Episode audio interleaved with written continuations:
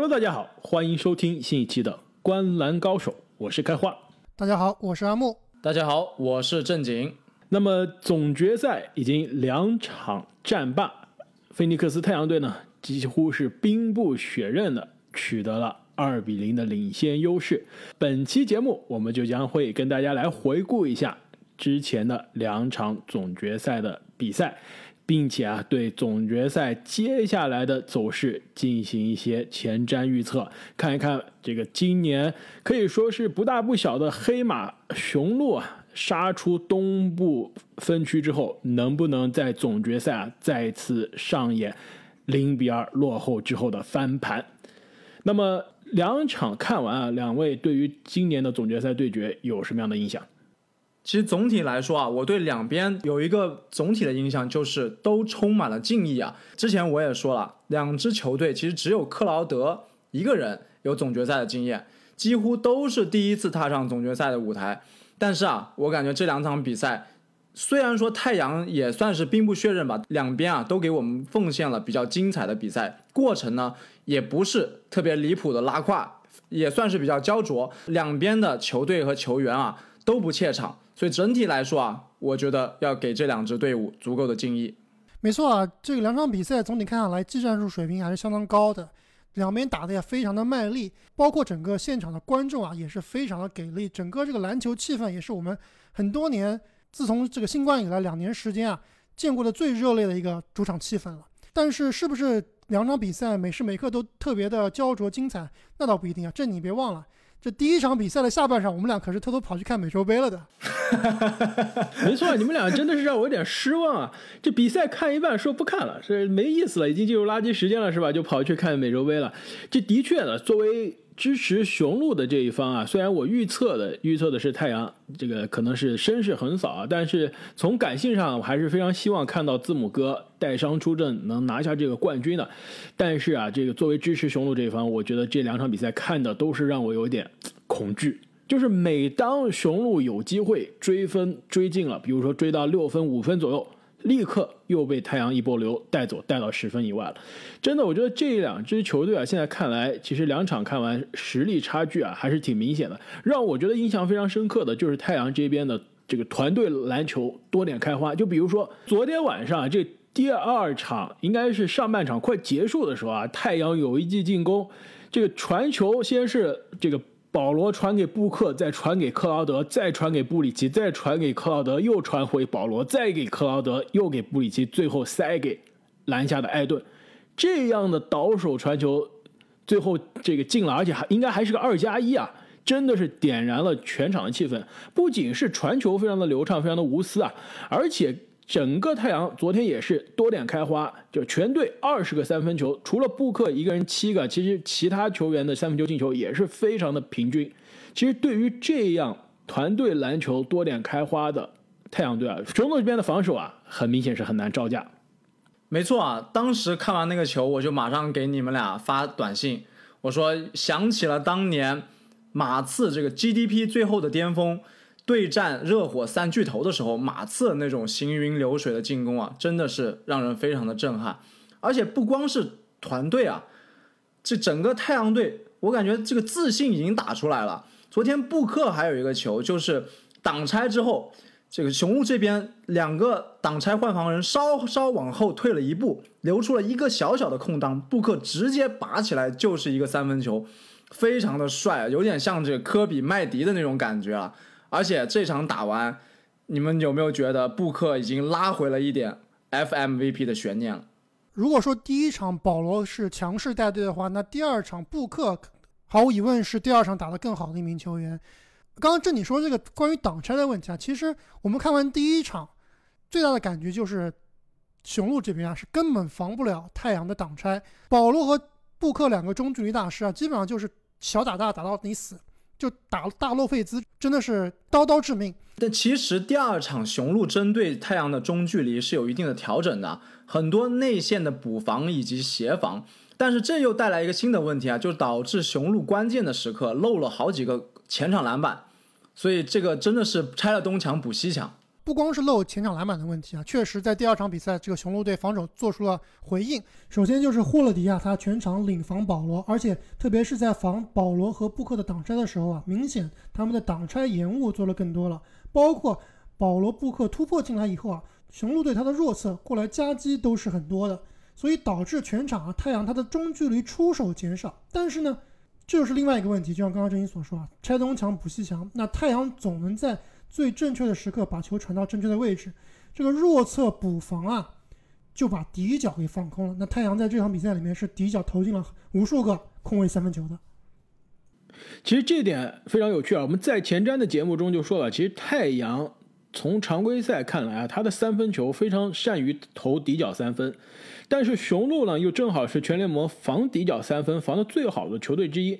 第一场其实对于太阳的三分球限制还是相对比较好的，雄鹿的三分第一场进的应该还是比太阳还要多的，但是到了第二场，立刻。逆转过来了，我觉得正如两位所说啊，很可能雄鹿是看了第一场不行，我被你中距离的小抛投、中距离挡拆之后的投篮打死了，我现在就要变阵，要防你的中距离，但问题就是导致三分球漏的太多。昨天晚上第一节太阳就进了八个三分球，其实当时我就跟你们俩说，这雄鹿的这个防守调整漏三分漏的也太多了，而且太多底角三分了。昨天布里奇基本上。每一个三分球都是空位，都是底角进的。那如果能让太阳这一圈投手这样投开，那真的雄鹿是属于真的是拆东墙补西墙了。说到布里奇啊，昨天那场比赛砍下二十七分，仅次于布克，全队第二。而且啊，他打着打着居然还有那种转身后仰跳投的招数都用出来了。这个小伙子，保罗和布克的这个中距离后仰跳投都学会了。没错，这个小伙子居然也打出了自信啊。其实我们在赛季开始之前做十五天三十支球队的时候，我们当时就夸过，就说布里奇其实是年轻球员，对吧？二零一八届出了很多的这个年轻才俊，一直是相对比较低估，很有可能今年是爆发的。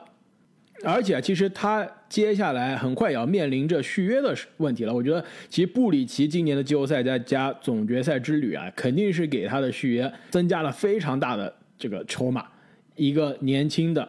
非常实用的三 D 球员。那说到太阳队中的年轻人啊，其实艾顿两场比赛的这个表现啊，也是有所起伏。第一场让人非常的惊艳啊，基本上是准双二十的数据啊，可以说是保罗之外全队发挥最亮眼、最让人惊艳的球员了。那到了第二场，其实可以看出雄鹿是对于艾顿啊是有明显的战术的针对的，也是对艾顿限制的非常好，而且尤其是上半场。从蹲神又变成了蹲宝，没错啊，艾顿第一场比赛的表演可以算是也是历史级别的表演了。作为第一次出现在总决赛的球员啊，能够拿到二十分、十五个篮板以上，并且命中率超过百分之七十五，那过去只有这个雄鹿传奇贾巴尔曾达到过这样的水平。但是第二场明显，特别是前三节啊，完全不在状态。雄鹿这边确实针对艾顿啊做了一些变化，那最明显的就是打得更硬了、更 tough 了，让艾顿啊。之前我们说的他的一个短板就是有的时候打球会偏软，在前三节啊确实显现出来了，而且他不光是篮下终结投不进啊，他这个篮板球有时候抢不到，也是会垂头丧气。但是很有意思一点，就是在比赛第三节结束之后啊，这主教练蒙蒂威廉姆斯特地把艾顿叫到旁边来，跟他说了一番心里话。我不知道你们还记不记得当时说了什么？他说：“抬起头来。”我看了，特别逗。像像哄孩子一样，特别有意思。说什么？我知道你把自己的水准定得很高，所以没达到也很正常。但是啊，你要去对抗那个扬尼斯，对抗字母哥，去统治比赛吧，我的小朋友，有点这种感觉。而且你是刚开始说的时候，艾顿还是垂垂头丧气的，头低着。然后教练说：“看着我，盯着我看。”就有点像老师训小朋友的感觉，就训学生的感觉，就是你别低着头，你要是吧？你要这个把头抬起来，听我跟你说。其实我觉得完全不是训话，当时这个教练跟艾顿说话的口气啊，还是非常的温和的，其实更像是一种灌输心灵鸡汤啊。那艾顿在听了这个蒙蒂威廉姆斯这番话之后啊，明显第四节有所好转，打得更自信了。不光是篮下能得分了，而且啊，在关键时刻的几个篮板球，包括防守啊，都是非常的强硬。那么其实昨天啊，真正锁定比赛的还是要看德文布克。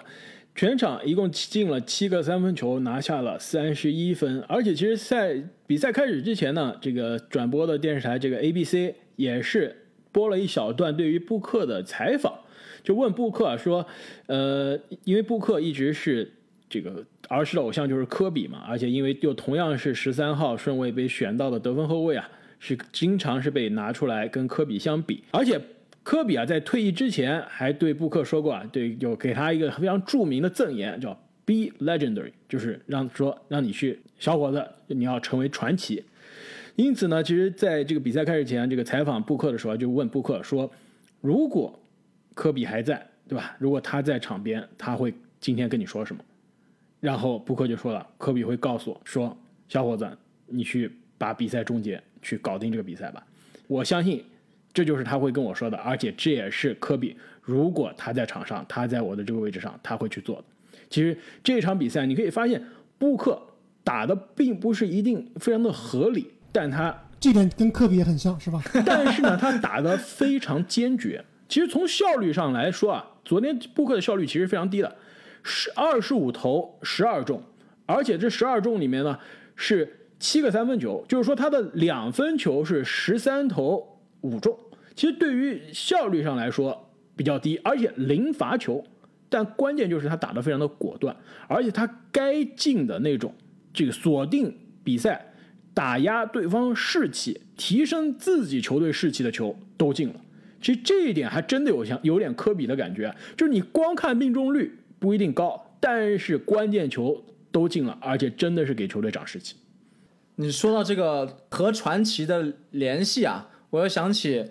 保罗在赛后也接受了采访，而且他也是连线了，比如说奥尼尔，还有微笑刺客托马斯等几个名宿啊，然后几个名宿就开始商业互吹。这个微笑刺客托马斯作为两届 NBA 总冠军得主啊，也是自谦的说，这个他能和保罗放在一起相提并论，两个人互相比较，这个谁的排名更高，谁是最好的控卫啊，他很荣幸。然后保罗也是在吹。这个托马斯说他也很荣幸，这个也也其实也非常有意思。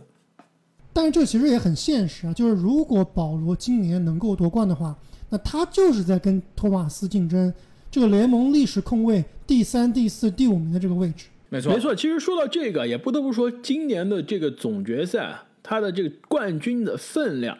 其实对于两边的球员而言啊，都是非常重要的。因为首先两支球队都是多年没有进过总决赛了，而且呢也是很多很多年没有拿过总冠军了。而且其实也都算是不大不小的黑马球队啊。在赛季开始之前，很少有能有人能预测到今年的总决赛对位是这两支球队。而且更关键的呢是克里斯保罗，其实一直被大家认为是 NBA 历史上没有 MVP。也没拿过总冠军的球员中，可能是最强的第一人。那现在，如果他能拿下这个冠军啊，我觉得对于他的职业生涯的历史地位是非常大的加成。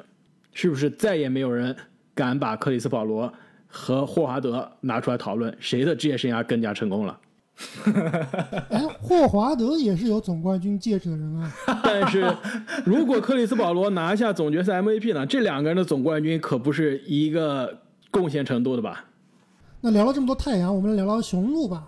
两位觉得看了雄鹿的前两场比赛啊，如果给雄鹿打个分的话，你们会给雄鹿打几分？如果是 A、B、C、D 来打的话，我其实会打一个 B。如果雄鹿这两场比赛的表现啊，是放在任何的常规赛或者是季后赛里面，其实算是不错的了。但是啊，你要把这个 level 提升到总决赛的级别，那真的是还不够好。这两场比赛，尤其是第二场啊，字母哥表现可以说是非常非常有统治力啊。除了瞎投三分让人脑壳比较大之外，几乎在攻防两端做到了他能做到的一切。但是这个雄鹿队的常态又出现了，就是另外两个米德尔顿和霍勒迪两个人啊，第二场没有找到自己的节奏。其实我觉得雄鹿这两场比赛让我打分，我可能会打 B。我觉得并不是非常的拉胯。但的确是有很多提高的空间，而且其实两场呢，发挥好和发挥坏的地方还正好不一样。第一场是属于字母哥很明显大伤刚刚归来，虽然打了三十五分钟，但是是收着打的，全场只投了十一个篮。因此呢也只有二十分。防守端、篮板端有很强的贡献，第一场，但是进攻完全还是靠米德尔顿，靠其他球员。但是雄鹿呢，基本上从第一节还有抵抗啊，后面就被伊波流带走了。基本上从第二节开始就没有追平过比分了。那第二场其实很不一样啊，就一上来字母哥前两节前一节半还是延续上一场的状态，感觉是继续收着打，但是比分领先的优势，上半场建立的快十分领先优势很快没了。到了第二节半，字母哥很明显急了，我要开始接管比赛了。因此他的这个单节二十分，对吧？也是 NBA 过去二十五年总决赛历史记录。最全场最后四十二分，但是球队其他人的这个进攻哑火了。米德尔顿十六投五中，霍勒迪二十一投七中，大洛十投四中，其他人的进攻火力没有给字母哥有所支持，所以两场比赛雄鹿啊出问题的地方不太一样。回到主场啊打第三场，我觉得雄鹿还是有希望能续下命的。我觉得雄鹿是可以把前两场的问题啊。都找回来，都弥补起来。那如果让我来给雄鹿这两场比赛打个分的话，我可能会给一个 B 加。就是雄鹿这两场比赛啊，其实在进攻和防守端都没有犯非常大的错误。那特别是字母哥，其实这第二场比赛刚刚开花也说了，绝对是一个历史级别的表演。单节第四节二十分，近二十五年来第四节单节得分最多。后面紧跟着的是一零年的科比以及一四年的老詹，两个人都是在当时得到了十九分。第四节。那字母哥在第二场比赛里面，不光是冲击篮下，在行进中给对方杀伤力非常大，翻身跳投、篮下小高手都打出来了，而且防守端更是各种各样的大帽，特别是第一场比赛里面，他有一个追身大帽，仿佛就看到了当年詹姆斯几年前追身帽伊戈达拉的那球的感觉。而且其实字母哥不光是在场上打球非常卖力，在场下，特别是这个昨天这场比赛里面，在暂停时间啊，也是非常有激情的在给队友打气。那包括第一场比赛，他刚刚伤愈回归，其实总体来看还是恢复的很不错的，跑掉头都没有什么问题。确实，他这个身体素质啊是真的强，无愧于我们之前说他是希腊怪物。所以总体而言，我觉得给字母哥打分的话，应该我是给了一个 A 的。但是两场比赛看下来啊，我感觉这个系列赛跟当时打篮网那个系列赛是有点类似的，就是虽然你字母哥得这么多分，效率极高，但总感觉打不死人。那当时打篮网其实就是这样，就是字母几乎场场数据爆炸，但最后打死篮网、杀死比赛的呢，却往往是米德尔顿。所以我觉得雄鹿啊，如果不能完全激活米神，后面还是比较难打的。而且我说这个激活，不是说米德尔顿一场比赛得个三十分就完事了，就这么简单。这个激活其实是让太阳对他这个点啊有所顾忌，能够因为他呢去改变防守策略。就比如说前一个系列赛雄鹿打老鹰。米德尔顿基本上就是挡拆大打小，打到你吐，打到最后你老鹰必须上雷迪什贴身防守，打到你最后挡拆必须要包夹延误。其实这样，我觉得后面雄鹿才会希望比较大一些。但是话说回来啊，米德尔顿昨天我看他的出手选择其实跟之前的比赛没有太大的区别，就是该颜色的还是颜色，有机会他也投，但就是投不进。所以这个你这找谁说理去？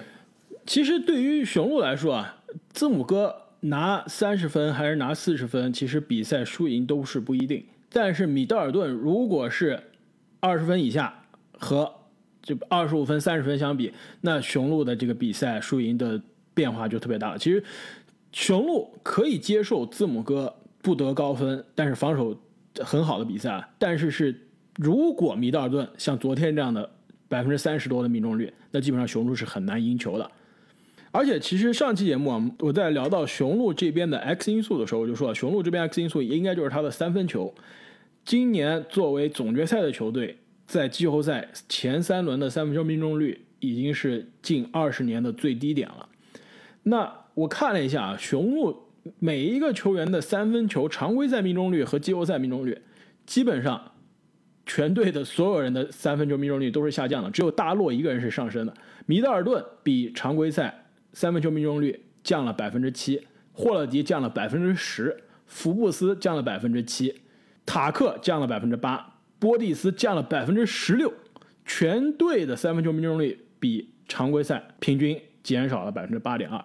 所以如果雄鹿的这个三分球回不来啊，那后面基本上真的是很难了。但是我觉得回到主场还是有希望的，因为其实我们看整个赛季的雄鹿，特别是季后赛，我不知道两位有没有这种感觉，就是第一不会打客场，第二不会打逆风球。哎，打篮网的这场逆风球打的是有模有样的呀。但是打篮网打的是焦灼球，对吧？打的是那种生死时刻的这个焦灼，不是打的像昨天这样落后一直在追分，一直在追，一直在追，但追不上的这种比赛。但总体来说，我觉得雄鹿这支球队啊，经过今年季后赛的熏陶，还是比较顽强的，很难说一棍子去打死他。所以这个系列赛，我认为还远远没有结束。回到雄鹿的主场，应该我们会看到一支更加强硬、更加有侵略性的雄鹿队。没错，我也觉得这个系列赛远远没有结束，而且我感觉啊，在第三场比赛，雄鹿肯定会奋力反扑的。而且我觉得，其实雄鹿队他的制胜法宝啊，并不是靠三分球。我们看之前的比赛里面啊，雄鹿队很多比赛赢下来，并不是因为三分球投得多、投得准，而是因为他的篮下有更大的统治力，特别是篮板球啊，在赢的比赛里面，往往能比对方多抢十到十五个篮板球。所以，我觉得下面的系列赛啊，雄鹿应该还是多打内线，多在内线造成杀伤，造成对方犯规，依靠自己的身材啊，多抢篮板，特别是前场篮板，这才是雄鹿队取胜的关键。其实多打内线啊，这点我是同意啊。这个字母哥昨天虽然是四十二分，但是效率非常高，只有二十二个出手，其实跟霍勒迪的二十一个出手啊，基本上一样。我我赛后看了这个数据统计，真的是有一点绝望，你知道为什么字母哥出手少还能得那么多分吗？因为他罚球多是吧？因为他把太阳的球迷都累瘫了，全场罚了将近二十个罚球是吧？十八个罚球，每一次罚球都要全全力的呼喊一二三四五六七，嗓子都哑了，累够了太阳的球迷。呃，所以字母哥，我觉得下一场啊打得更坚决，出手更多，我觉得是对的。而且我觉得雄鹿也真的会这么打，但是外线啊不打开还是不行。其实昨天字母哥很多突破分球，对吧？就突到内线，发现人太多了，不得不有的时候都是这个不看人传球，no look pass，直接传给分给外面的队友，但队友投不进啊。你如果外面不能造成威胁，拉不开空间，你字母狂突还是没有用的。而且其实昨天字母哥已经是能做到最好了，四十二分，十二个篮板，你不可能指望他每场都是四十加十吧？所以你最后还是需要外线的得分手，还是需要米德尔顿或者蒂的单打，才能把比分追进。因此啊，其实回到主场第三场的这个雄鹿，还是有这个比较多的休息时间的，因为现在是美国的时间的周五、周六没有比赛，一直到周日的晚上才有比赛。那也是给雄鹿的教练组啊有更多辩证的机会，也是给字母哥有更多休息养伤的时间。那么无论怎样啊，这第三场比赛对于雄鹿来说都是必须要赢下的比赛。零比三落后，在总决赛的舞台上，在季后赛的舞台上都没有翻盘的机会了。所以第三接下来的第三场比赛啊，也是让人非常的期待。